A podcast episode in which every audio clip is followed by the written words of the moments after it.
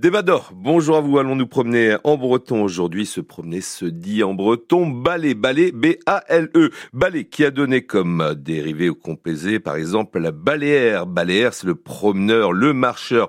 Il y a également baléaden, baléaden c'est la promenade. Ou encore baléata, baléata là c'est déambuler. On dit également euh, comme locution euh, usuelle arbalébro, azigor, arsperet. Arbalébro, azigor, arsperet, parcourir du pays ouvre l'esprit. Ça, c'est bien vrai. Il y a également balémoine. Balémoine, c'est marcher mincement.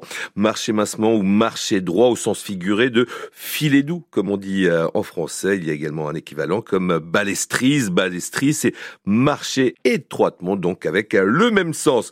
Argueladen, zovalé. Argueladen, zovalé le meilleur homme, c'est celui qui marche, le, meilleur homme qui soit. Et puis un petit dernier, gouder d'aller et ranker-balai, gouder d'aller et ranker-balai. Après s'attarder, il faut marcher. Si on s'est mis en retard, il faut rattraper en marchant vite. Gouder d'aller et ranker-balai. Balai, c'est se promener. Kenavo